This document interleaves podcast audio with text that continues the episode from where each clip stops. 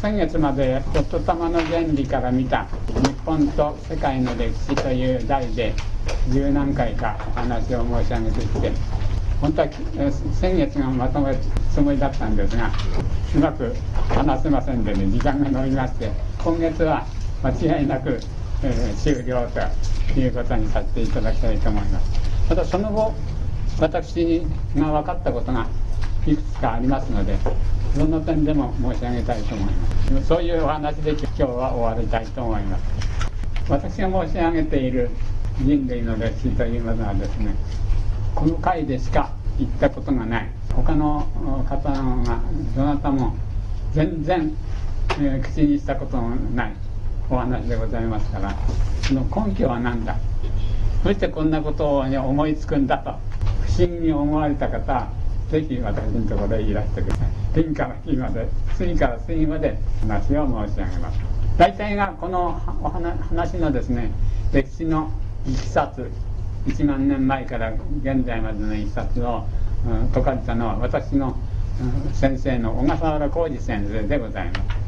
昭和の323年頃すでにその原本はできておりまして現代今ですね日本がこういうふうに物質的な繁栄を極めておりますがそういうことも32年っていうんですか今からもう50年近く前にもうすでに予言をしております。その書いてあることがですね全然今まで違ったことがない。これからも違わないで進むだろうと思います。私が今日お話申し上げるのは今日までのことではございません。今日からのことでございますからその点でご質問がありましたらご遠慮なくご質問をなさってください。分かんないところは分からないと申し上げ先月までのお話でですね人類の1万年の歴史が第一精神文明の時代第二の物質科学文明時代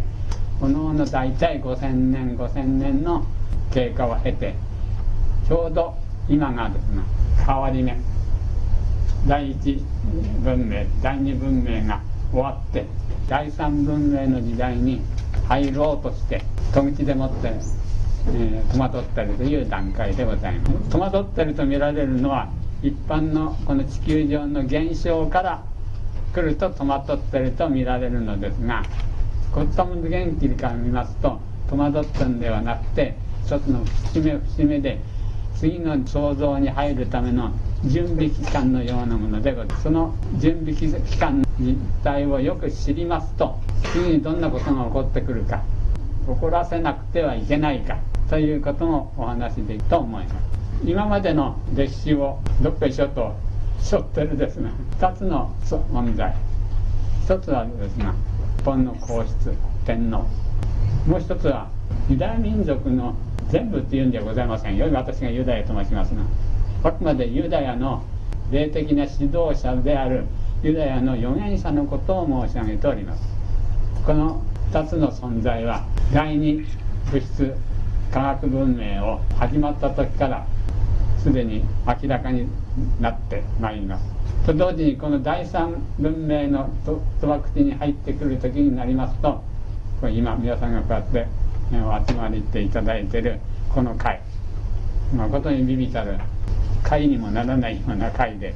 あとの2つにの大きなですね世界的な存在から比べて一つも引けを取らないだけの重要さを持ってる会でございます。それが今後どうしたらいいかというお話にこれから入るわけでございます。その第三文明の賭博地において第2のキーワードとしてお話ししました。ユダヤの預言者は今どういうようなことをしようとしているか。今までのことはお話申し上げましたけどこれからどうなのかというふうになりますとユダヤの預言者3000年前日本の吹合図王朝の69代勘太郎分豊助スメラミコトという方からモーゼが使命を受けてそれ以来死死永遠と社会の表面には出ないで影の人として第二文明を世界の第二の物質科学文明をですね完成させてその完成させた成果を武器としてその財産と知力を全てを使ってここに何をしようとしているかと言いますと3000年前まで第一精神文明時代には和やかで豊穣が楽しい時代だった。その時の統一を再び統一しようとする使命を負って第二の物質科学文明はこれ以上独走すると人類の命が危険になる状態になりましてここで一応息をついておりますがそれの元とした世界の統一の方の仕事はどうなってるか。どういう世界を作ろうとしてるのか。政治体制的に言いますとユダヤは世界民主主義を望んでおります。ですからこの何十年間のうちにほとんど主な独裁国家はなくなってしまいました。まず最初に日本がやられましたそれからドイツもそうです。イタリアもそうです。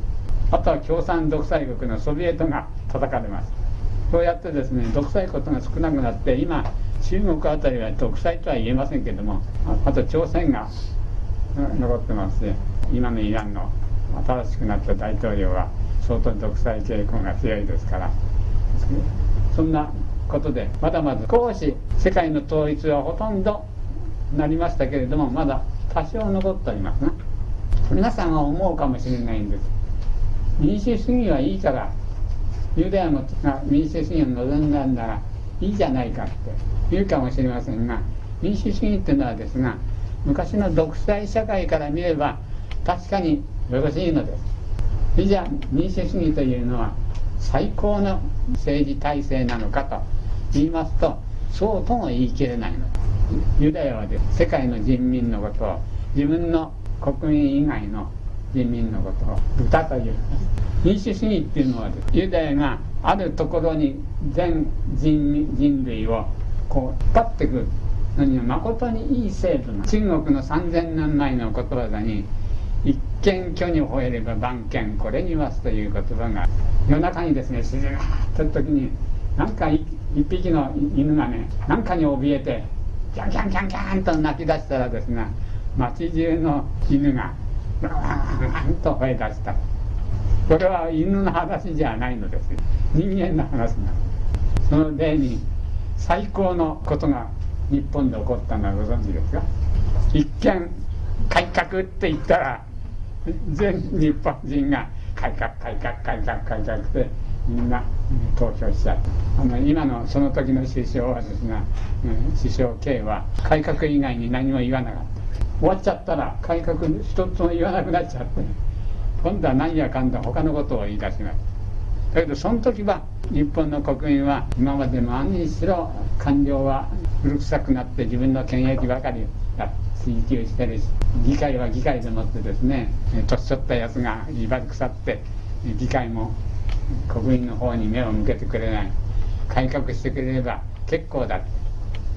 改革改革という声に、うん、そうだそうだって言って投票した結果がですが見れば分かりますように民主党が泣きの涙になっちゃった。って圧倒的な勝利を収めた。これも民主主義のおかげで。民主主義というのはあるここという中心にポンと石を投げ込めば池の波が広まってって向こうだでは向こう行く。こっちだではこっち行く。という傾向がございます。ですからある真理家の目から見ますと民主主義っていうのは決してですが最高の主義ではないの独裁主義よりはいいというだけであって最高の主義ではないの。今度第三文明時代が来ました時にそれで民主主義はどうなるのかって、うん、この次にかなんかに機会があればお話を申し上げますけれどももっといい主義があるので民主主義と申しますのはね100人いて投票します。51対49になった時は51の方が全部を握ることになる。49が不満を持つことになる。人数はたった2人しか違わない。これは絶対にいい制度ではないの。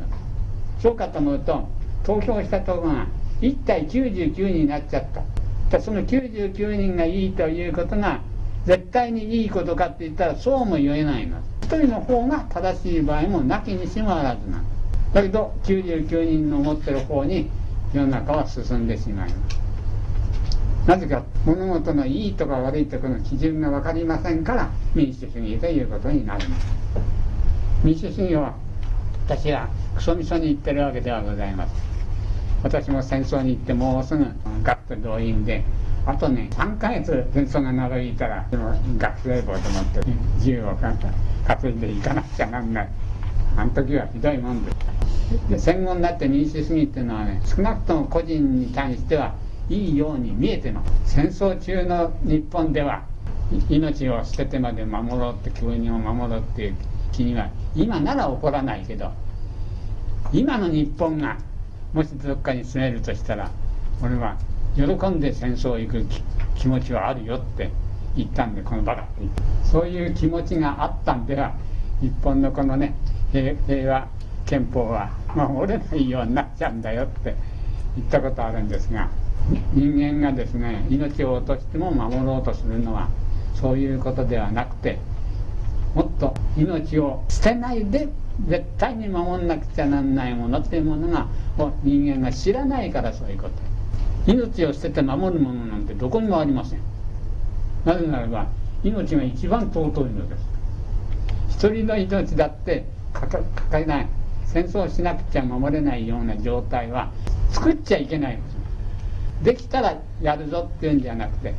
絶対に作っちゃいけないというものなんですから。その命のお話を申し上げてるわけですのでもう私は知っておりますから今の民主主義っていうものはそんな尊いものではございま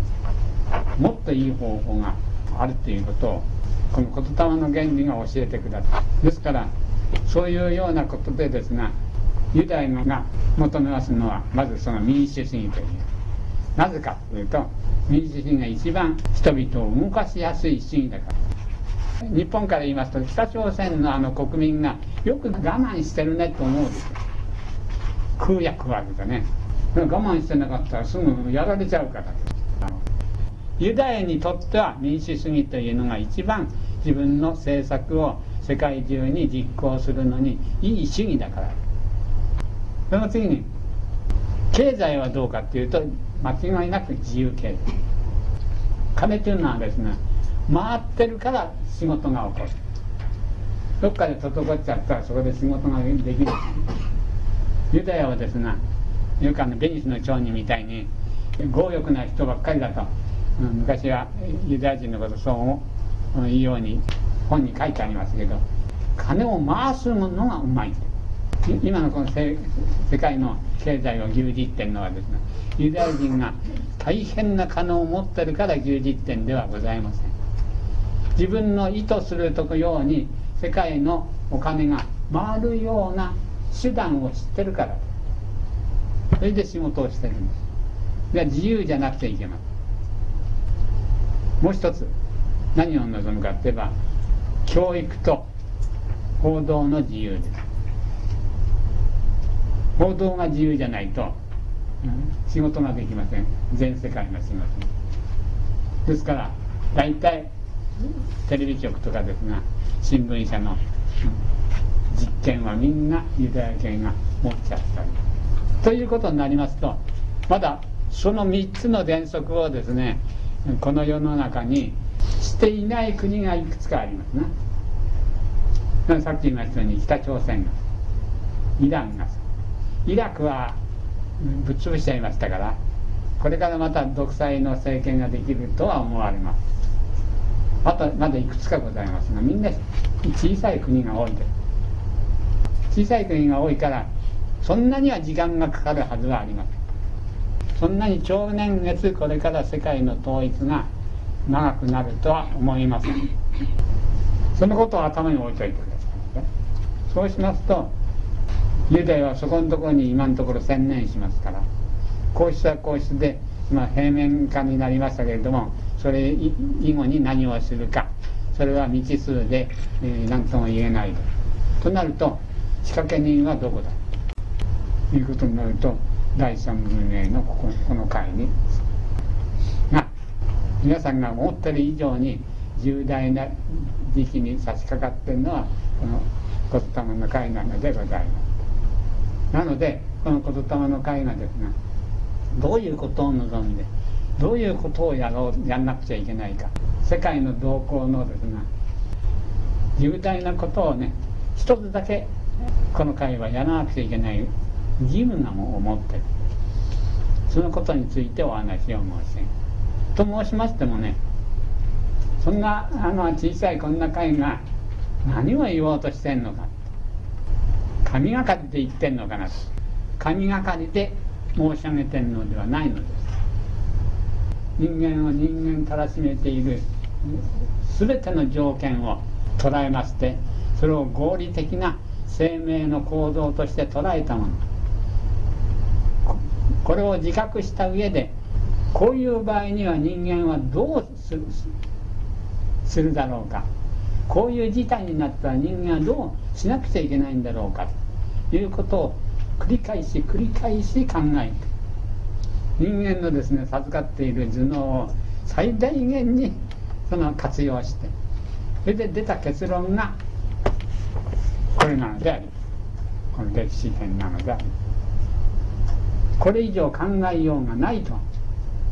何遍も何遍も振り出しに戻してこういうように考えたらどうなこういうように考えたらどうなる？全部まとまるわけにいかない。まとまる方法といったらこれやるしかないということ。私の先生が亡くなるですがもう3月ぐらい前ですか。その時にあの先生の本をお持ちの方はご存知だと思いますけど「振動原理より見た、えー、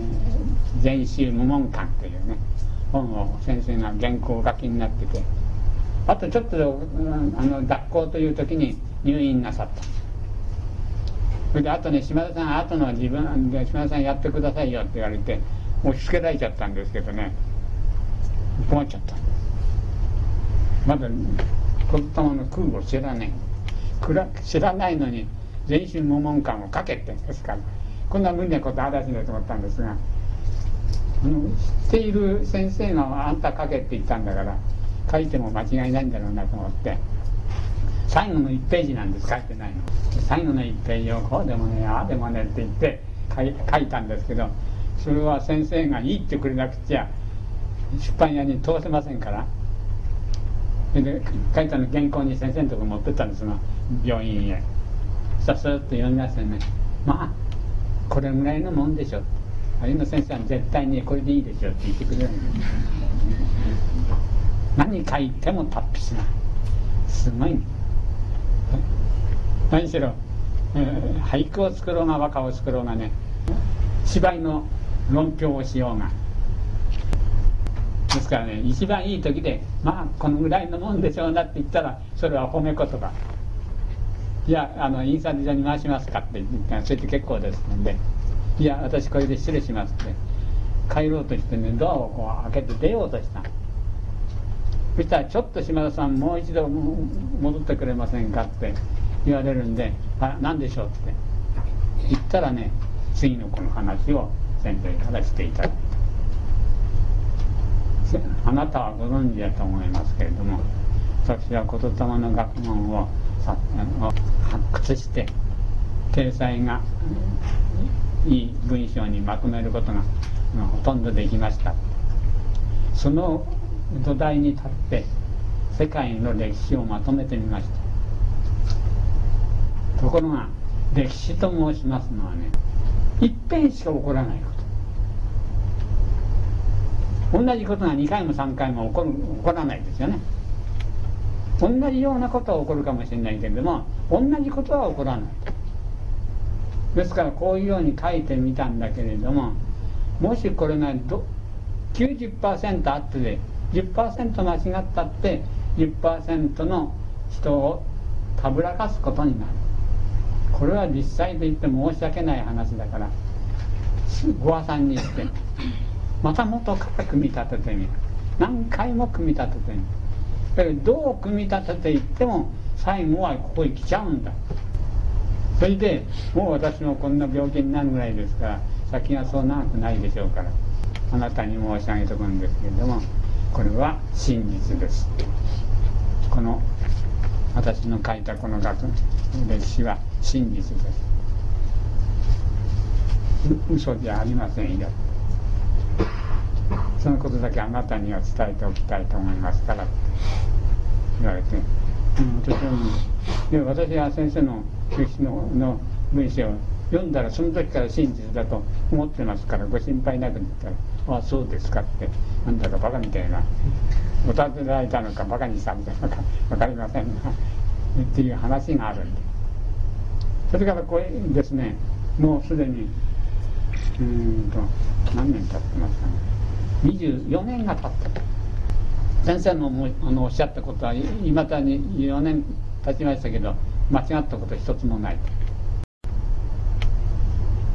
ですけど先生みたいに何遍も打ち壊してやるほど頭の中の材料がないですから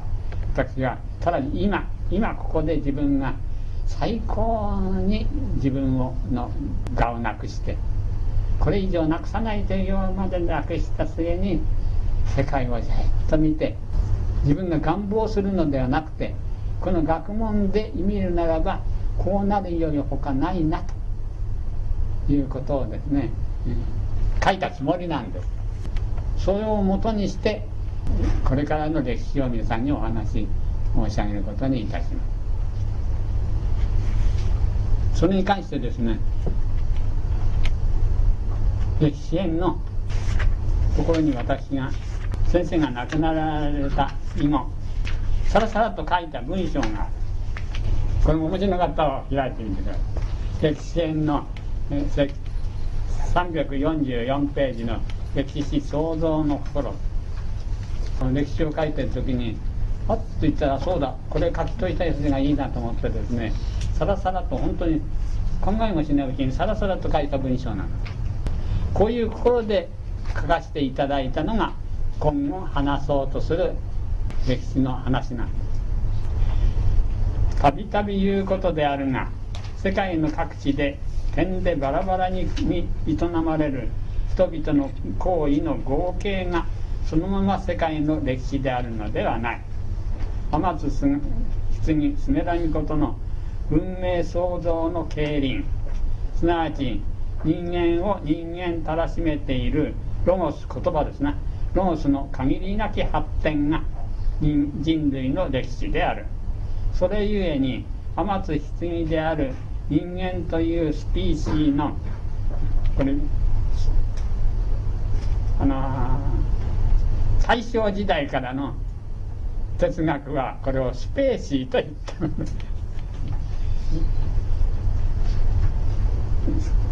スピーシーの究極精神原理である太まにの自覚に立つ時。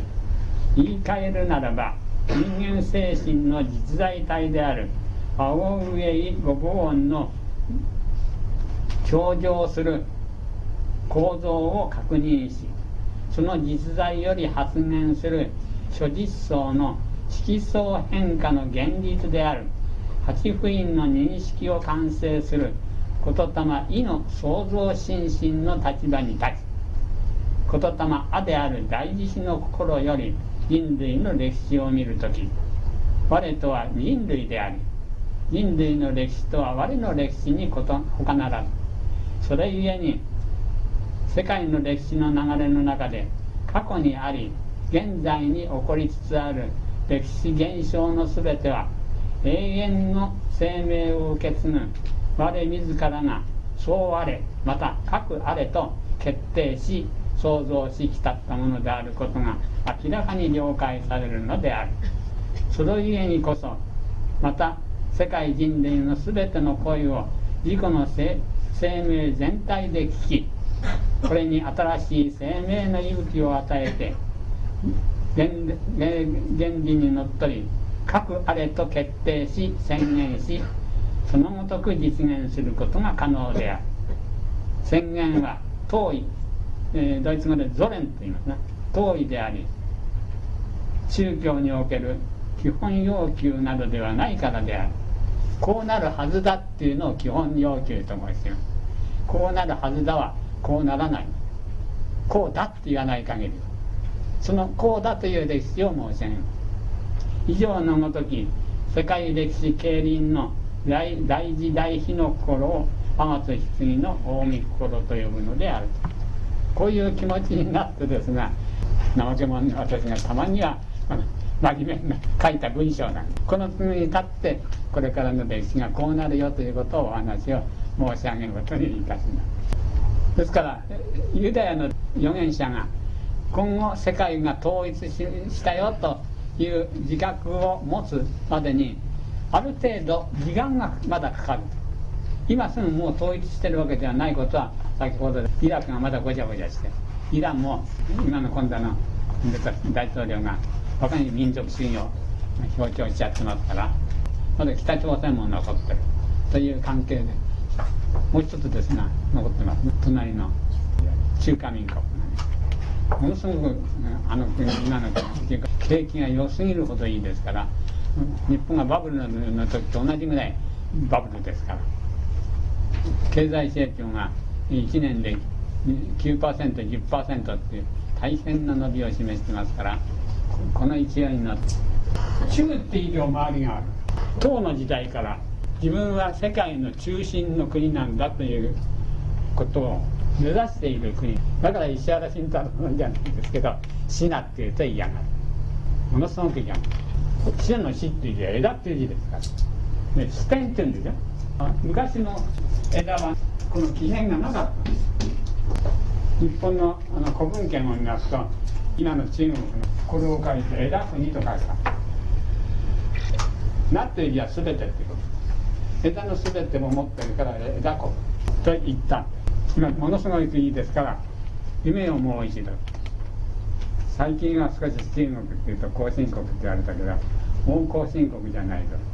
人工衛星も飛ばしたじゃない何しろすごい14億も持っていますからあまり裕福じゃなかった時代があったから今繁栄を謳歌して言いたい気持ちは分かるんですけれどもでもあの14億の国民持っている国がですね、えー、その繁栄の何パーセントかを軍備に回してきたらこれ周りの人はおっかないですからいつまた昔の中国の威張りに帰るかもしれない。しかし一度自由経済というものに水もう舐めちゃってますから。昔のみたいなその独裁のあれにはなり得ないだろうと思います。そんなこと。中東の仕事が片付きと北朝鮮が問題になってきます。当然その隣の国である中国が北朝鮮に対してどういう態度を取るか。世界の世論と中国が板挟みになってどんなことになってくるか。ということは目に見えておりますから。そういうことも含めてもう少し時間がかかるであろうと想像されます。その時に想像されるについて期間内に何をやらなくちゃならないか。でさっき申しましたようにですね皇室は皇室でこのまま平民化が進むでしょうけれど皇室の方から主張するわけにはいかんでしょうから。ユダヤのはその時にどこへもし統一した時には日本のその3000年の成果を引っ提げて子孫モーゼの魂のふるさとである日本の国に舞い戻ってくる。これは目に見えてどういうことか知りませんがこの34年のうちに私のところに訪ねてきたユダヤ人みんな言うんです。何か言われてるのかどうか知りませんが、今東京はもうホテルブームですからね。あちこちあちこちに超高層のホテルじゃんじゃん建ってる、うん、備えてのどこ行くかって。言ったらやっぱり勘太郎明豊助住良美ことの、うん、血統冷凍を受け継いだ。今の皇室に行くより他ございませんでした。今の皇室はなぜ行くかというかそれはこの間申し上げましたね。ユダヤ民族には三種の神宝という日本でもの三種の神器の同じような内容の三種の神宝というものがあったと。旧約聖書にはっきり書いてございますそれがダビデ王の時までは契約の箱に入っていたのは分かってるんだがその次にソロモン王の時代になると三種の神宝は軽薄の箱からなくなってしまっていたとこれも旧約聖書にはっきり書いてございますのでさあそれがどこ行っちゃったんだか。世界で一番優秀な民族はユダヤ民族であるって言ってもうことごとに言っているそのユダヤ民族が三種の信仰がないんで泣きの涙それを日本が持ってるって言うんですからなんとか打開して自分のが新しい世の中がもし来た時にもイニシアチブを自分が取るような形でになりたいと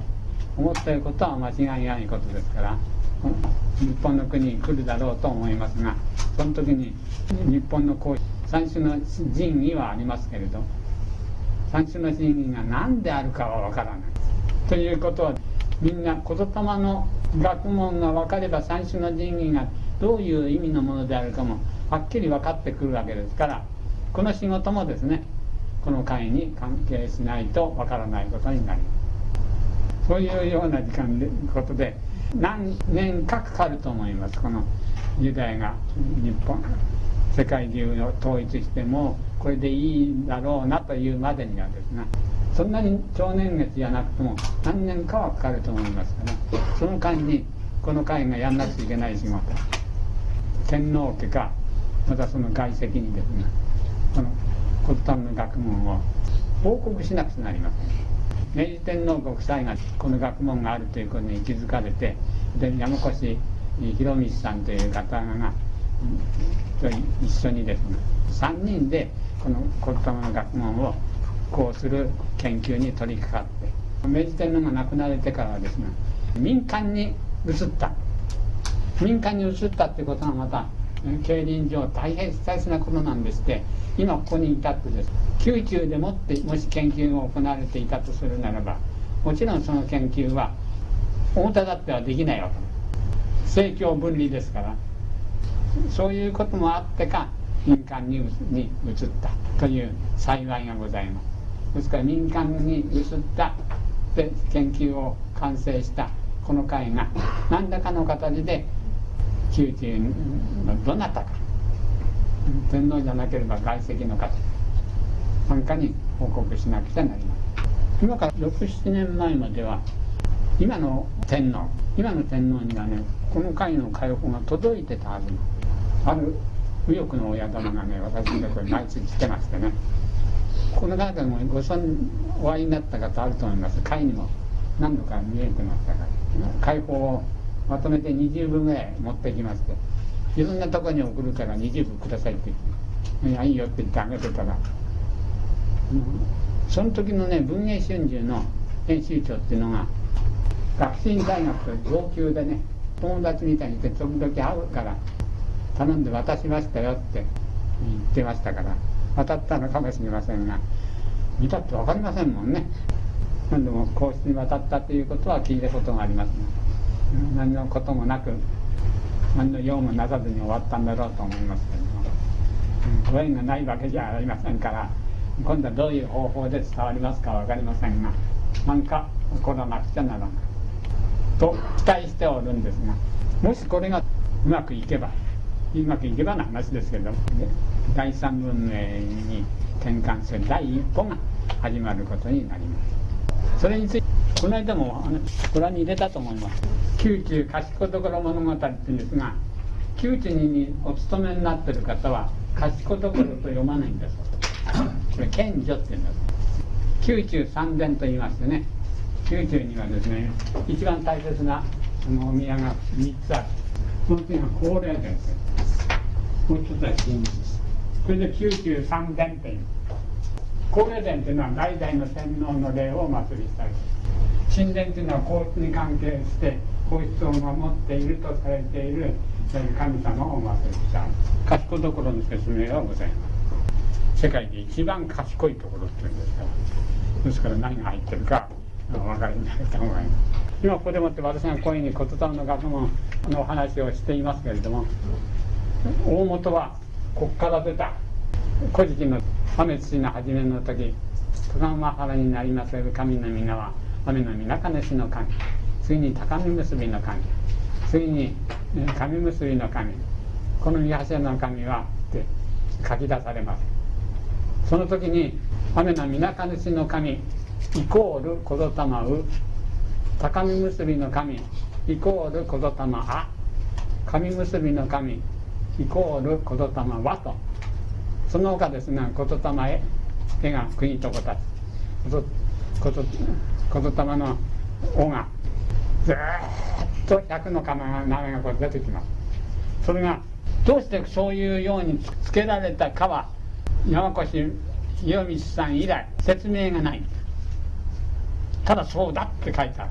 ですからこれは宮中からそういうように記録があってもちろん山越博光さんが賢いところへ行ってどれだこれだって引っ掛けまして書いてきたんじゃないことは確かな。んです明治天皇ご夫妻がご承知になってるからそれができたんだろうと思います。古事記のご神明と賢床にあると思われるそれに合わせた言霊の五十音とのくっつきが結びがなければこの言霊の学問っていうのは成り立たないんです。好きでにくっつけたわけじゃないのでこれじゃなくちゃならないからくっつけた。50通りの言霊と50神との組み合わせを考えてみようって言ったら人が一生かかってもできない組み合わせになること。これをが分かるために何百年の人が何十年ぐらいかかればできるかという膨大な研究になってしまいますからこれは一人の人がやった仕事ではございません。昔大勢の人が何百年何千年かかってやった仕事をまとめたもんだっていうことは考えなくても分かります。それが山越博光さん以来。ただ当たり前のごとくにこう出てまいりますからこれは宮中から出てきたもんだなということははっきり分かります。その宮中にあるそういう記録があるところを賢いところと思います世界で一番賢い仏教で普賢菩薩というあまねく賢い菩薩。この菩薩がですね普賢菩薩行法経というお経の中に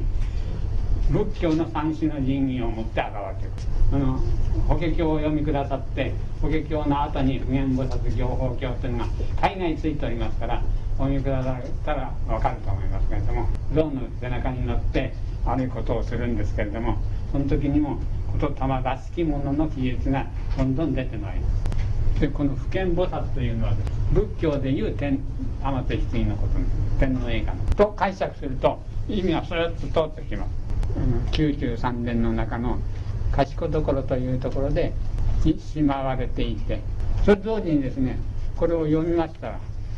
もちろんこれここに仕えていて57年間賢所と高霊殿と神殿に掃除したりまた何かの時に器物をお供えしたりなんかするお役でお勤めになった。高谷麻子さんという方が75歳で退官になってその間ずっとこの賢女といわれる93殿のすぐそばのアパートって言っていいんですか、えー、マンションって言っていいんか分かりませんがそこにちゃんと57年間もお住みになって朝から晩まで寝る時もその三殿にお使いしてご奉公なさった方が体感なさってですね口実を話したことを文章にした本。これ見ます旅館の方のお話ですから賢所や高齢殿がこういうような建物であったとかってことは書いてございません。こういう時にはこういうような言葉を使ってた。こういうような名詞言い方で表していたという。自分の体験は事細かに書いてございます。このことからですねそういうことは別としてにして大体が使われる言葉がみんな昔の言葉しかもねそれをどういうように言うかっていうことを決して文章で表してないっていう時代に覚えないと染められないように。何千年にわたってですね少なくともあの平安時代奈良時代の時からずっと同じ言葉でそのおすすめをやられた。っていると。決して教えてくれないで先輩の言ったことをただ覚えるだけ。これが意味が深い。文章に書くとです。文章に書いたものをまた読むでしょ。文章っていうのは言葉が眠ったものです。眠ったものをまた読むとまた目を覚まします。今日よみがえってくると記憶に違いが出てくるかもしれない。ですから文章に残さないで口伝えに伝えるということが一番正確に伝える方法らしいです。私はよく分かりませんけどここにも中にも書いたんですけど文章として残してあるものは一つもない。勤め出たら先輩の言うことを言葉を聞いてあこういう言葉はこういうこのものを指すんだなということを覚えながら先輩にまた自分がなっていく。そのことから考えてです天皇家というのがあの昭和21年に古事記と日本書紀の神話は天皇家とは無関係である。はっきりと勅令をもって天皇の宣言として発表してしまってそれ以来あの天皇家のそういうものと関係がないとように思えたもんなんですけれども昔と変わらず奈良時代平安時代からの使ってる言葉そのままに宮中のお祭りは天皇家の信仰の行事としてちゃんと実行なされているようです。ということになると賢どころまでもっと平民的になればここに書いてある言霊の原理から見たらどういうことを言ってるのかピタッと分かる。液晶という中国の本に刑事上を道といい刑事化をいかというと出てるんだ。三種の神器というのは神器っていうこの字が使われてありますからこれは刑事化のものなんです。ものなんです。それに対して刑事上というのはその心です。内容です。これを道というというんですからこの道刑事上の道というのが言霊の学問でございます。言霊の学問と言霊の表す器である三種の神器とはですね主人天皇の時に分かれてしまった。器の方は伊勢神宮のラタの鏡としてまた剣として八佐神宮にある。玉はどこにあるか。玉木神社と言いますから熊野の玉木神社にもしかすればあるのかもしれない。かえって宮中にあるのかもしれません。宮中に今ありますのはみんなイミテーションですから他にラトの鏡がその伊勢神宮にあることは間違いないんですけどね。そのイミテーションでも結構です。器と道が一緒になった時何千年も前からこういうことがちゃんとあってそれがずっと宮中に伝わってそのままなんだと。しかも言霊の学問として復活してきたということは人類はこういう可能性をちゃんと実行できるものを授かってるんだということがですが世の中の人に知られてくる知られるようになります。その時は地球上の人間の心がですが動き出す時です。活動が開始される時です。ガチャガチャガチャガチャやって国連なんていうわけのわかんないガリガリ亡者の集まりがですねあれ戦争をなくそうとして理想的な世界を作ろうとして作ったんですけどいつの間にか権力争いの場になっちゃって、なぜかって言えば日本までね常任理事族に私がなりたいなんてバカなこと蹴飛ばされちゃいましたからいい気が。それが当たり前。日本の国は戦争を放棄したって言ったんですよ。で平和憲法っていうのを持ってて自民党が変えようって言ってるんですけどそれはそれとして何か意味がありましょうけれども理事国にですねなりたいな情けないこと言うなって。いやいや私はそんな柄じゃないよって言ったらいやみんなが国連が全部がのからお使いがしてですねお宅の国がならないで誰がなれますかって。お願いしますよしたらそうですか？それじゃあ引き受けましょうかっていやいいんです。それなりたいな。情けない。ななってもいいだけのことをやってんですよ。日本。このバブルがはじけちゃったのに世界中の国の中で一番寄付してるのは日本なんです。から人間っていうのは少しはねプライドがあっていいと思う。球長なんかになって俺なるなんていうのはろくな人いない。そういうように日本の国に来る時に今の日本の信徒もそうです。大払いの人というのがどこに行っても神社